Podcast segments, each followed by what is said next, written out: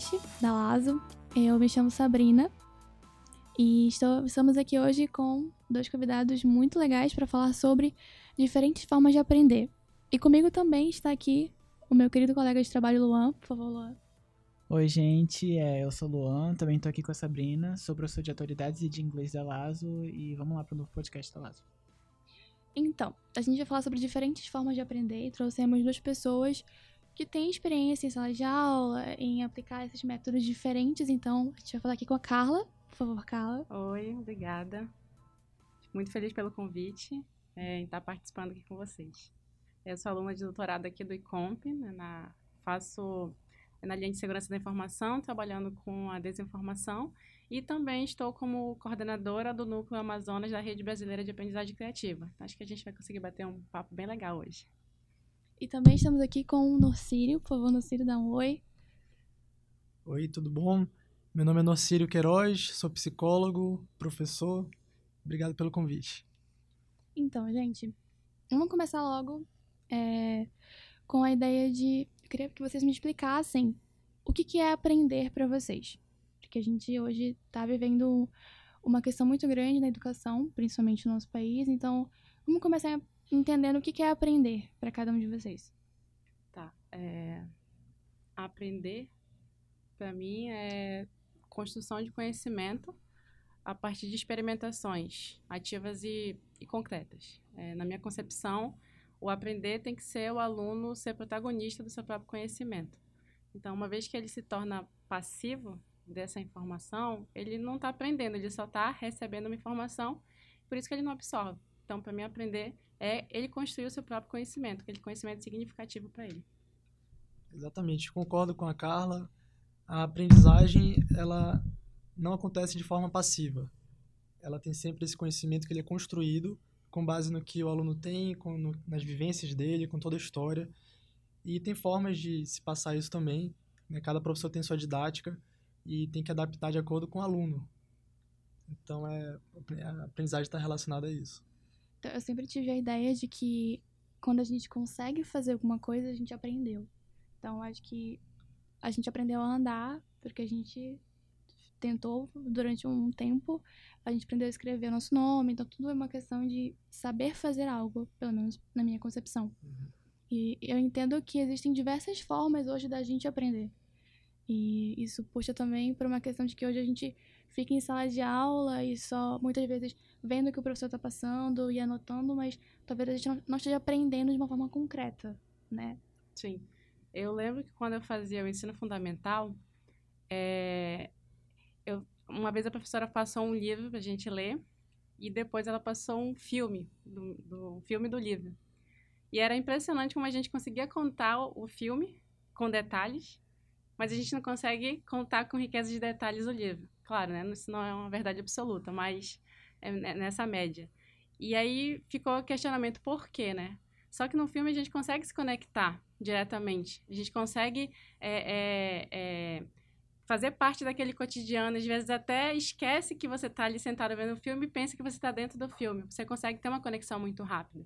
Então, quando o conhecimento ele faz essa correlação com o nosso dia a dia, né? quando ele tem esse significado, quando ele tem uma conexão de propósito, fica muito mais fácil a gente assimilar. E muito também, como o professor falou, é baseado muito no nosso contexto, na nossa experiência. Sim, é, a Carla trouxe a experiência dela, né? E aqui eu tava lembrando também na, na época que eu tava na sétima série. Tinha sempre lista de matemática, eu nunca fui bom em matemática. E aí meu pai sentava comigo todo domingo, no intervalo do jogo, ele sentava comigo e fazia a lista comigo. E aí chegava na segunda-feira, a prova geralmente era baseada na lista. E aí eu chegava na segunda, conseguia tirar lá a média, 7, 7,5. Só que depois não lembrava mais nada. Né? Então, a, será que ocorreu uma aprendizagem ali? Né? Até hoje eu não sou bom em matemática, sei o básico, lógico, fazer porcentagem, Sim. soma, enfim, o básico. Mas aquelas coisas da lista, né, não, nunca fui bom, nunca aprendi. Eu sempre decorei, né? E quando, quando eu comecei a dar aula, eu comecei a trazer isso para a minha experiência, para minha vivência como professor. Não queria que os alunos só decorassem alguma coisa, mas queria que eles, que eles tivessem algo que eles pudessem colocar em prática e pudessem realmente vivenciar aquilo, não só decorar, não só repetir. Isso, é- isso é uma questão que você falou de, de decorar, que a gente escuta muito que a gente não, não deveria decorar as coisas, a gente deveria realmente aprender. Mas o que a gente faz é realmente decorar. Tem coisas que é bom decorar. Não, sim, vai, a fórmula prova de É. física, realmente nunca Direito nunca... também, né? É importante. nossa, Ai, todas as leis. Não, nunca, nunca fui de decorar fórmula, não. Eu sei decorar lei, eu sei decorar fala, mas fórmula eu não consigo. É um bloqueio meu pra, pra exatas. Mas é, é engraçado como a gente tenta não fazer isso. A gente, a gente tenta não decorar. E sim realmente trabalhar, aprender, mas é muito difícil às vezes. Principalmente quando é algo que você não, não domina. Como eu não, eu não domino exatas de jeito nenhum. Eu sei química, mas é química orgânica, que é uma parte mais legal. Vamos dizer assim, mas que cálculo, eu, sou- eu tenho muito problema com isso. É tipo, e eu não sei também por quê. Questão de afinidade, eu acho, com outras matérias, mas as formas que eu sempre aprendi foram de, de é, explicar para os outros o que eu sei. Então eu estudo e explico, e aí eu entendo que isso, eu, eu muito melhor. Eu acho que também por, dar lá, por ter dado aula, por algum tempo eu aprendi isso de forma muito mais fácil. Daí eu acho que decorar ainda é um, é um problema pra gente hoje. É assim, eu, na minha concepção, a questão do decorar vai muito do, do, do método que a gente leva para sala de aula. Porque se cobra muito prova, se cobra muito conceito.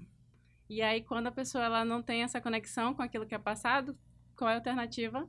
É decorar. Então, a gente pode, pode ver, saiu de férias, voltou no ano seguinte, pessoa não lembra de nada. Sim. Nada, nada, nada. Por quê? Porque ela decorou. Mas também é por conta da- da- do método de avaliação, da metodologia em sala de aula. É- é- é, a gente está num, num- numa educação muito conteudista né? ali, né? Avaliação, é nota. né? Então, é muito o aluno recebendo informação e aí ele tem porque tem que mostrar um desempenho Sim. e aí ele vai, vai decorar. Né? Eu também decorei. Eu decorei a tabela periódica, pra vocês terem ideia. Na, min- no segundo, primeiro ou segundo ano do ensino médio. Ai, a tabuada, a tabuada pra mim, um sufoco. A única coisa que eu decorei, estudei em escola batista, uma coisa que eu decorei na sexta série, que era João 3,16. Que Deus amou o mundo de tal maneira. Eu estudei escola Né? salesiana. Então, eu, eu não sei sei porque eu sei disso até hoje, né? Não sou um cara religioso, mas é a única coisa que eu decorei desde a sexta série trago, né? Enfim, não sei bem porquê. É, essa questão que a Carla tá trazendo do... O que, que você falou do, da aprendizagem? É porque é a forma como a gente avalia. né? Sim, então, é, né, hoje o ensino ele está pedindo muita avaliação nesse sentido. E aí, quando o aluno ele não se sente confortável com aquilo que é Uhum. passado, ele vai decorar. sim. Ele não, não aprendeu, então ele tem que mostrar uma nota, ele tem que mostrar um desempenho em sala de aula. E qual é a solução?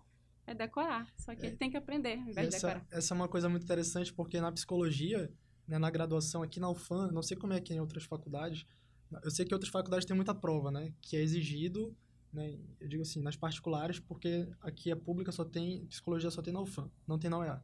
Sim. É, então aqui na UFAM, a graduação ela é muito assim, é, não tem tantas provas, a gente tem provas, claro, mas não tem tantas provas, é muito estudo de caso. É, você pega um caso, o professor vai montar um caso direitinho, então você tem que, sei lá, se for psicopatologia, procurar ali psicopatologia, é, ver o caso, estudar direitinho, escrever um relatório, ou então entrevista alguém, né? Lógico que tem a questão do sigilo, tem tudo isso, né? Mas faz uma entrevista, aplica o teste, enfim. Então, a aprendizagem na psicologia aqui na graduação da UFAM, eu vejo como diferencial.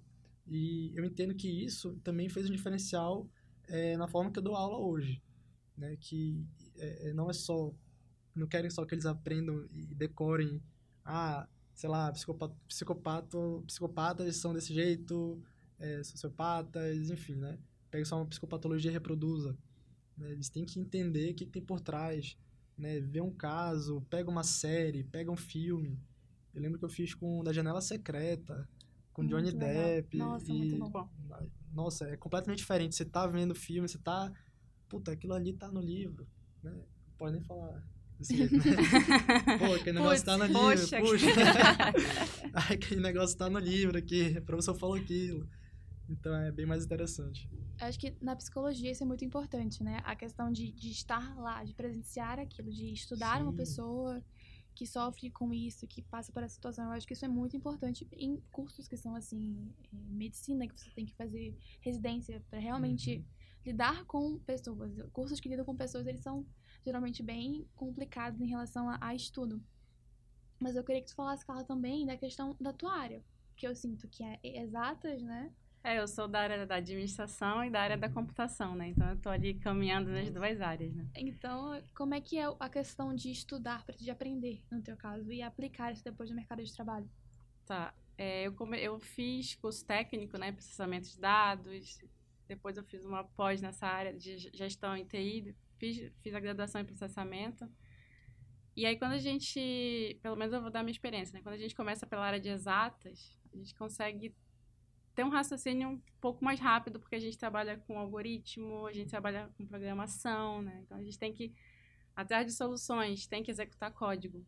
Quando eu cheguei na, na, na graduação de administração, né, que é Ciências Sociais Aplicadas, já estava mais tranquilo para mim, porque eu conseguia fazer conexões. Né?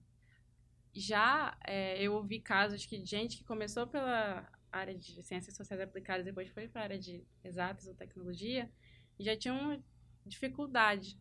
Porque lá, quando eu fazia administração, a gente tinha um, um, um, fluxo de informação diferente do que a gente tem na área da computação.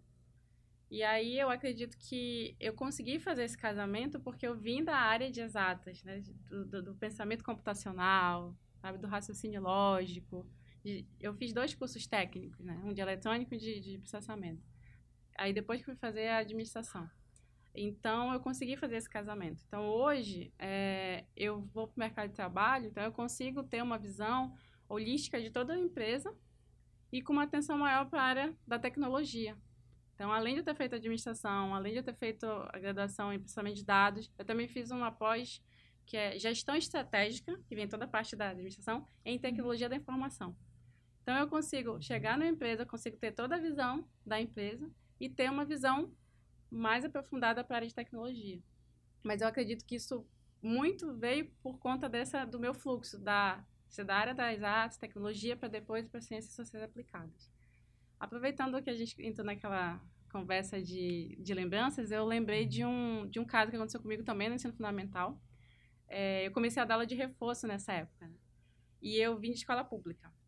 Naquela época, assim, na época dos dinossauros. E era muito difícil esse ensino. Assim. Se hoje a gente reclama do ensino público, na minha época era muito complicado. Muito mais ainda, né? E o que, que acontecia em sala, né? Professora, principalmente de exatas, chegava e jogava fórmula e tal. Só que eu, eu, eu sou da, daquele tipo de pessoa que eu gosto de procurar, né? Então, quando eu tinha nove anos, eu, eu acordava às cinco da manhã para assistir telecurso. Meu Porque Deus. eu era fissurada no telecurso. eu pegava aquele catálogo da Hermes, que a minha mãe vendia na época, e eu recortava né, os personagens. Eu queria aprender, então eu queria fazer inglês na época. E aí eu colava no meu caderno e começava a fazer é, conexões, né? Com o que o telecurso estava falando com o que eu estava aprendendo em sala de aula. E o meu desempenho em sala era... Eu estudava muito, né? E aí meu desempenho em sala era tipo, ah, sempre tirava 10, ou 9,5, ou 9. E o resto da turma, que só ficava ali na, na, na, aula, eles não tinham bom desempenho. Era desempenho razoável. E aí muita gente vinha comigo perguntar e me questionar e tá. E aí eu comecei a eu me questionar o porquê dessa diferença, né? Por que, que eu estava conseguindo ter um desempenho melhor e por que, que mais da minha, da minha turma não estava conseguindo. Foi aí quando veio a oportunidade de dar aula de reforço, né, para turmas é, é, menores. E aí eu comecei a testar estratégias, sabe? Então eu tinha um vizinho meu que ele tinha reprovado, acho que várias disciplinas de matemática ou era provas, eu não me recordo agora. E aí eu disse, eu vou testar, eu vou tentar usar o método que eu usei no telecurso, que era fazendo analogias, né? Pensando aqui, ah, estão pensando dessa forma, mas vamos pensar que tu indo no supermercado, fazendo isso, fazendo aquilo. Vamos pegar aqui uma uma, uma fita métrica, vamos aprender aqui os centímetros e tal. E eu comecei a usar, pegava é, panela para medida, sabe, bolo. Comecei a trazer o conteúdo para o cotidiano, para a realidade. E aí, assim estava dando minha aula de física, de matemática. E aí depois a mãe dele chegou com a minha mãe e falou assim: o que foi que. Me chamam de Suzy, né? Que meu nome é Carla Suziane. O que foi que a Suzy fez que ele tirou nove na prova? E aí eu falei, meu Deus, eu, eu meio que criei um método, né? E eu lembro que na época eu batizei como Essências Universais. Que universais é de universidade, de essência, né? Nossa, que ficou legal o nome, eu gostei. É, e aí eu foi quando eu, eu não tinha o quê? 12, 14 anos no máximo. Foi quando eu dei um estalo assim que a gente tem que a mudança tem que ser na base, sabe? A Sim. gente tem que ser na base. Não adianta Claro, a gente tem que também alcançar, né? é, quem já tá mais na frente, mas a gente- se a gente quer uma mudança pro futuro, a gente tem que ir lá na base e fazer a diferença na base. Era isso que eu tinha lembrado e queria compartilhar. É extremamente importante, que eu lembrei das minhas aulas de física. Professora chegava, era o jeito dela, né? Botava um monte de fórmula, eu olhava aquele negócio, meu Deus do céu, não sabia nada. E aí na época do PSC eu falei, cara, não é possível, vou fazer a prova, eu não sei nada. E aí eu peguei o livro, fui estudar. Né? Lógico, deveria ter estudado antes, né? Mas no livro tinha uns bons exemplos do dia a dia. Ah, potência, falava de chuveiro, velocidade média, coisas bem bestas, mas que traziam pra minha realidade. Eu lembro quando eu li, falei, pô, por que a professora não faz isso? Por que ela não fala também, que nem no livro aqui, potência, explica a origem da fórmula, ao invés de só passar um monte de fórmula, que eu não entendi aquilo, né? Pra mim não era aquilo, eu gostava de literatura, gostava de português, né? Lia muito, geografia, história. Agora, botar um monte de fórmula pra mim, aquilo não tinha nada a ver com a minha realidade. E eu acho que eu sigo a mesma linha de. O professor colocava a fórmula e eu ficava assim, tipo, como? Aonde que eu aplico? Como que eu aplico? Sempre foi muito De difícil pra mim. É, Sempre foi muito difícil pra mim entender. Tipo, Por que que eu vou usar aquela o fórmula? que, que eu vou fazer com isso, o né? que que isso quer Vai- dizer O que vai mim? influenciar na minha vida, E né? aí a gente chegava na, na prova e eu tinha, a gente tinha as questões discursivas, que no caso que eram é, teóricas, e a gente tinha as objetivas, que eram de alternativa, né? Eu sempre acertei as teóricas. Porque a teoria eu entendo melhor. A teoria é, é exemplo, é exemplo do cotidiano. Mas fazer o cálculo, colocar a forma, pra mim sempre foi muito problemático. E eu ia bem nas matérias, mas em física e matemática nunca, nunca consegui superar essa barreira de, de fórmula pra mim. Ainda é um problema. E eu acho que isso também se aplica muito no, no prazer em estudar. Porque muita gente não estuda pra prova porque tá ciente de que não vai entender e que tem medo de perguntar ao professor. E aí ela fica ali e fala: não vou estudar. Eu vou só fazer e o que eu quiser.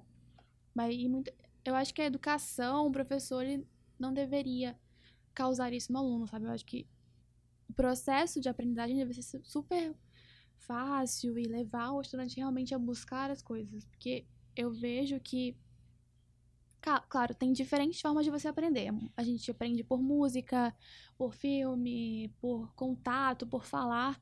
E eu acho também que é muito difícil para você, como professor, se colocar no lugar de preparar um tipo de aula para cada tipo de forma como você aprende. Mas que isso facilitaria muita coisa. Facilitaria. É, eu entendo muito da, da- da- do papel do educador, né, dentro de sala de aula. Só que eu lembro também de, de um... Quando eu estava desenvolvendo também uma outra solução, né, focar em educação, eu conversei com muitos professores. Foi uma ação do Social Good, não sei se Uhum. vocês conhecem, Social Good Lab. E aí eu entrevistei professores de Santa Catarina e professores aqui, né, alguns. E todos falavam a mesma língua. Que eles trabalhavam muito dentro de sala de aula e fora da sala de aula. Então, claro que isso não é uma, uma regra né, de todos, mas os que eu conversei, eles falavam: eu não tenho nenhuma força para procurar alternativas diferentes, porque o pouco de tempo que eu tenho para cuidar, para estar com a minha família. Sim, isso é um problema. E aí o que cara. acontece? A gente tem uma estrutura, né? Um professor de sala de aula para, sei lá, 40 pessoas, né? Novamente, um- uma estrutura conteudista e que só pensa em provas. E aí o professor ele tem que pensar em N soluções para trazer coisas diferenciadas, então acaba que muitos professores fazem de forma pontual. O que se fosse no mundo ideal teria que ser, né, contínuo. E aí, trazendo um pouco para a aprendizagem criativa, que é, que é da rede que eu participo, a gente acredita muito nesse, nesse conhecimento significativo, né? Nessa participação do educador nisso, pautado em alguns pilares. Então, a gente trabalha muito com a espiral da criatividade. Né? Quando a gente fala criatividade, a gente tá, não está falando de algo bem pontual. Ah, vou fazer aqui uma aula vestida de, sei lá, de, de palhaço e tal. Ok, tudo bem. Mas quando a gente fala de criatividade, a gente fala de construção do conhecimento, né? Uhum. Então, a gente trabalha com algumas é, premissas, né? Então, no espiral, a gente tem assim, vou, quero, quero, quero fazer, quero criar algo, quero solucionar algo. Então, eu vou no primeiro espiral que eu vou imaginar. Então, nesse imaginar, isso serve para criança, para jovem, né? Só que a rede brasileira é muito focada em jovens e, e crianças e jovens porque é para impactar diretamente a educação brasileira, mas a aprendizagem criativa é para qualquer idade.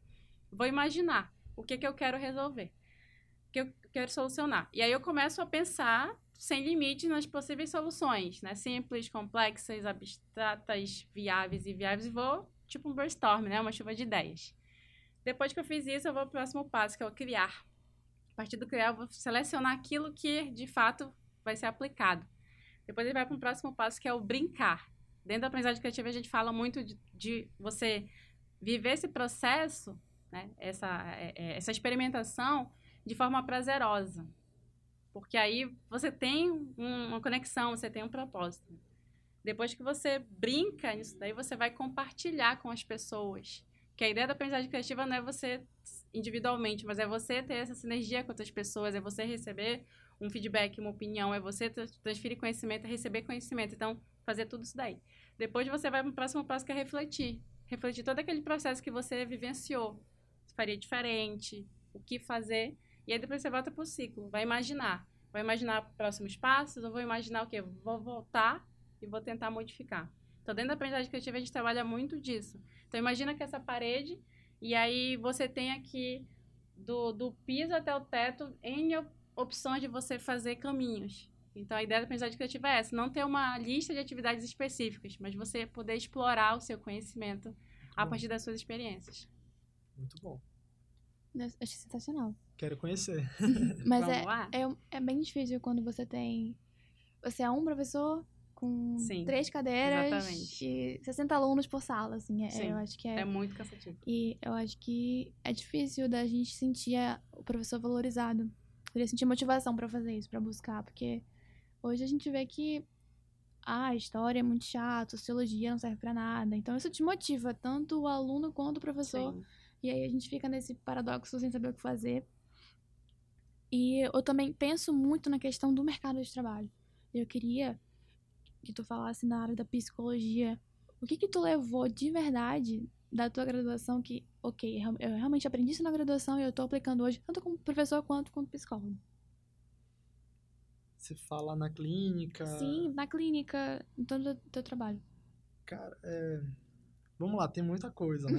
muita coisa eu apliquei, muita coisa eu deixei de lado vi muita coisa que tomei como exemplo positivo, muita coisa como exemplo negativo.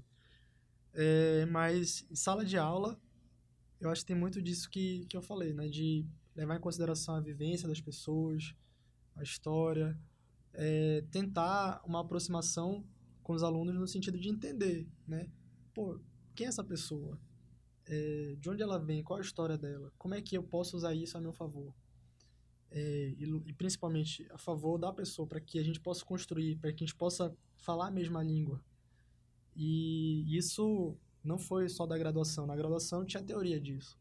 Eu vi isso muito bem aplicado e vivenciei isso como aluno da pós-graduação com uma professora chamada Monique Terence. Então, até mandar um abraço para ela aí. É... Alô, Monique. Oi, Monique. ela fazia isso, ela perguntava. Eram quantos alunos ali?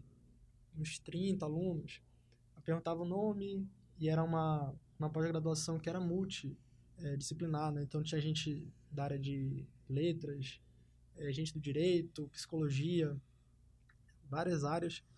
E ela perguntava o nome e ela decorou todos os nomes no mesmo dia, perguntava a área, perguntava qual era o projeto que estava trabalhando, né? Uma pós de sexualidade, gênero e direitos humanos. E ela sempre fazia esse link. Foram dois dias né? Que ela, qualquer coisa que ela trazia de conteúdo, ela fazia, pegava o nome da pessoa, direcionava, e aí, como é que é para você, Nocílio, que está trabalhando com vivência de homofobia? E aí eu ficava, caramba, como é que ela lembra? Então, é, Isso cativa, né? Te, te dá um ânimo. sim, ó, aquela pessoa que tá ali, ela não tá distante. Ela tá próxima, ela sabe meu nome, sabe minha área. É, então, eu trouxe, eu trouxe disso, trouxe a teoria da graduação, juntei com o que eu vivenciei, que para mim foi transformador, e eu tento trazer isso para minhas aulas. Já na, na clínica, também da mesma forma.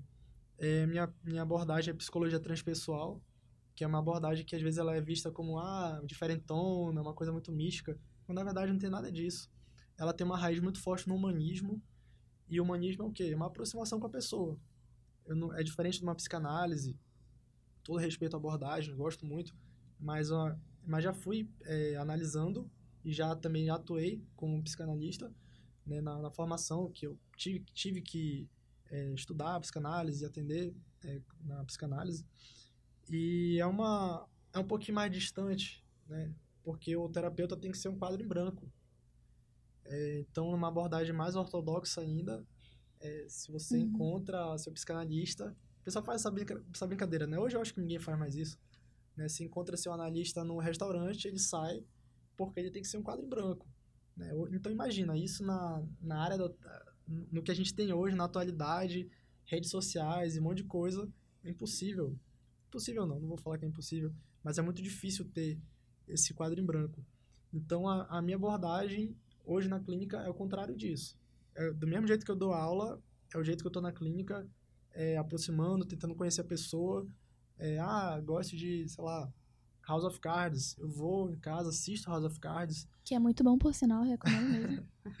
Muito eu real. comecei, né? eu comecei a assistir Crazy Ex-Girlfriend por causa de uma, uma paciente minha. E gostei, achei super legal. E ela comentava muito. Eu falei, pô, eu tenho que conhecer, né? Porque não adianta eu tentar ouvir o que ela tá falando. Uhum. Adianta, claro, mas seria muito melhor se eu também visse, tivesse minhas interpretações. E aí eu poderia entender de uma forma diferente o que ela tá trazendo. Então comecei a assistir a série. Não vi a última temporada, mas, mas eu comecei a assistir, achei bem legal. E é uma forma também de você se aproximar da pessoa.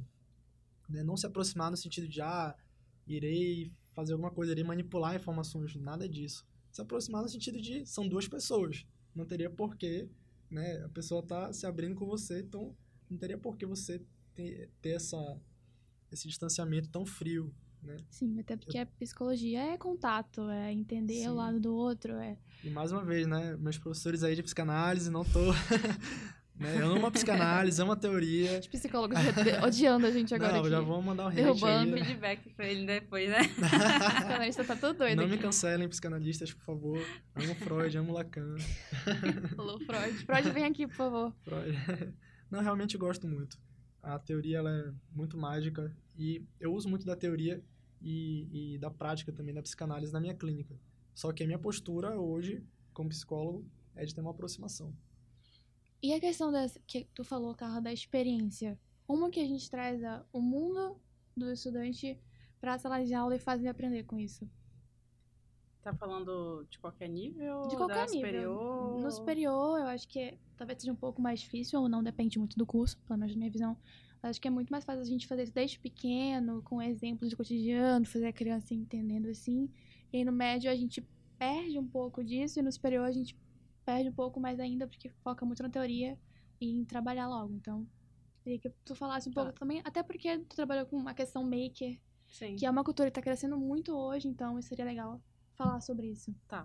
Vou começar pelo superior, então. É, eu acho que no ensino superior, a gente tem toda essa questão também que foi discutida de metodologia, mas eu acho que o aluno, ele, ele eh, tem um papel tão importante quanto o professor de sala de aula, porque ele está numa graduação. Então, ele também tem que buscar coisas, ele não tem que só se limitar ao que o professor está Sim, passando. com certeza. Perfeito. E dentro da, da graduação, eh, existem N possibilidades.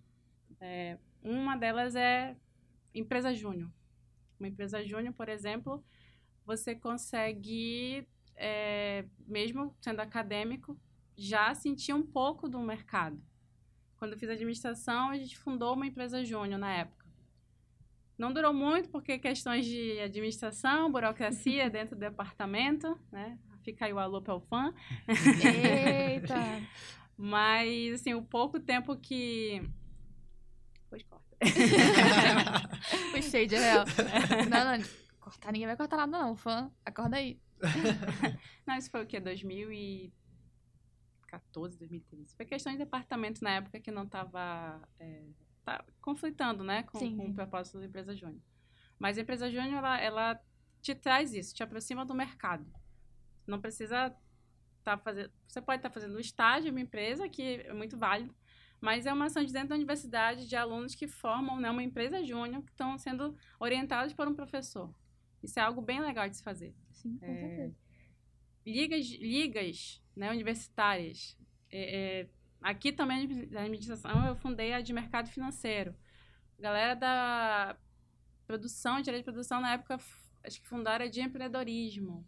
Então, tinha ligas aqui na época de 2014, na UEA tinha liga, liga de direito. Então, isso daí aproxima, né? São atividades extra-classe. Os projetos de extensão, né? projetos de monitoria, participar de projetos de pesquisa, tudo isso agrega muito. né? Tira um pouco da, da, da- só do, do conceito né, da graduação e você consegue aplicar ali na, no dia a dia na prática. Claro que não é a mesma coisa de você estar diretamente no mercado, Sim. mas já é um caminho para a gente tra- trazer né, essa, é, es- essa prática, fazer essa conexão com aquilo que é dado em sala de aula. É, trazendo um pouco do Makers, o Makers é, é uma comunidade do, do faça você mesmo. Que aqui em Manaus eu participei da cofundação do Movimento Maker em 2016. É, cada um dos cofundadores tinha um sonho de, de, de falar mais dessa cultura aqui na cidade, né, de disseminar mais, de ver pessoas falando. E aí, por coincidência, a gente não se conhecia, nos encontramos e resolvemos é, fundar esse movimento. Não sei se foi por conta do movimento, não sei se foi uma grande coincidência do universo, mas a partir daí a gente começou a ver, né, muita gente falar de maker, de espaço maker, enfim.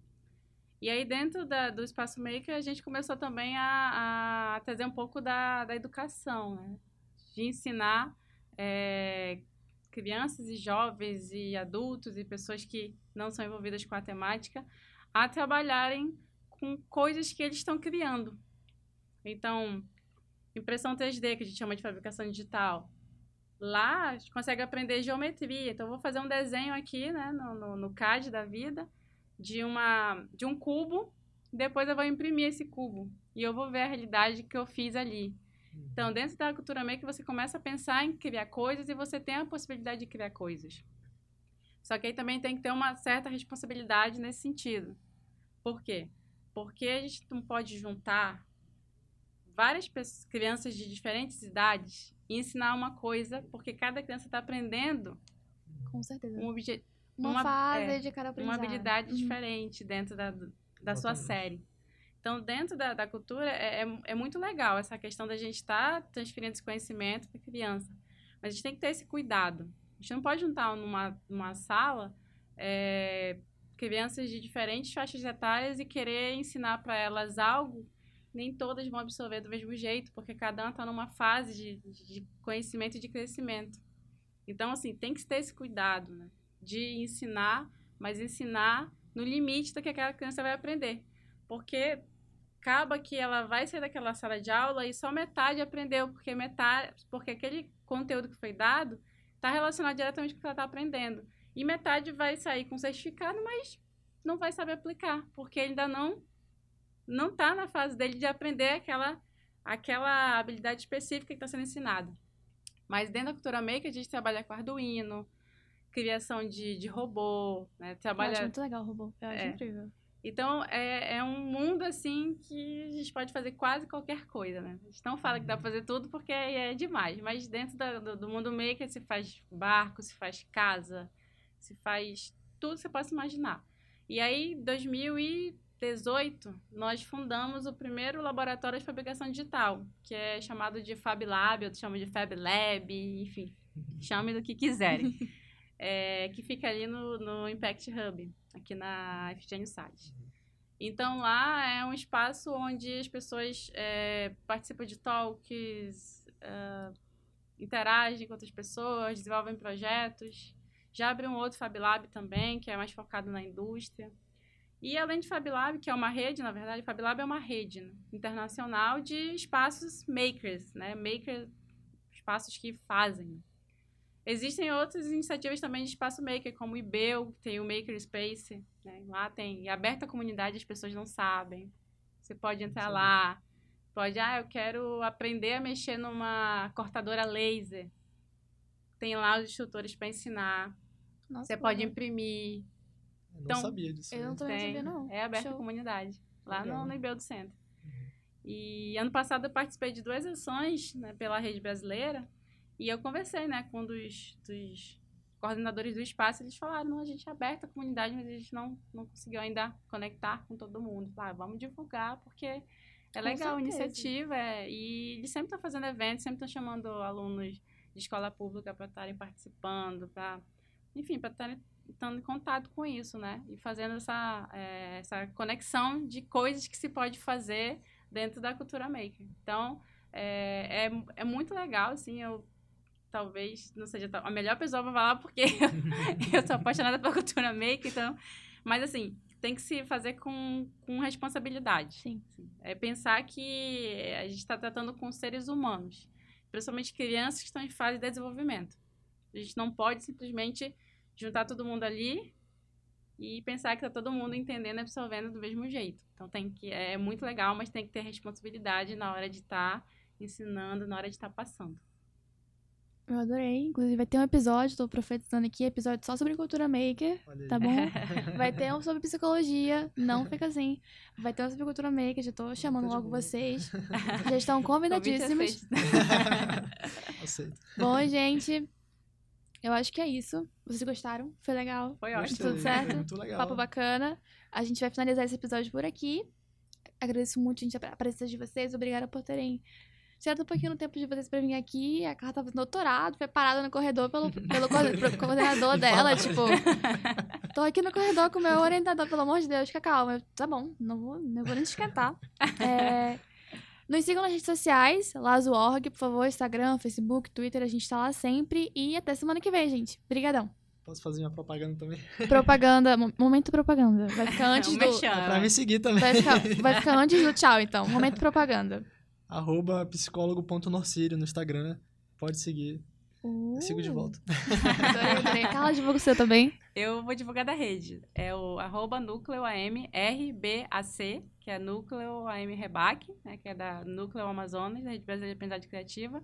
E quem quiser também fazer parte da rede é só entrar no site aprendizagemcriativa.org, se inscrever.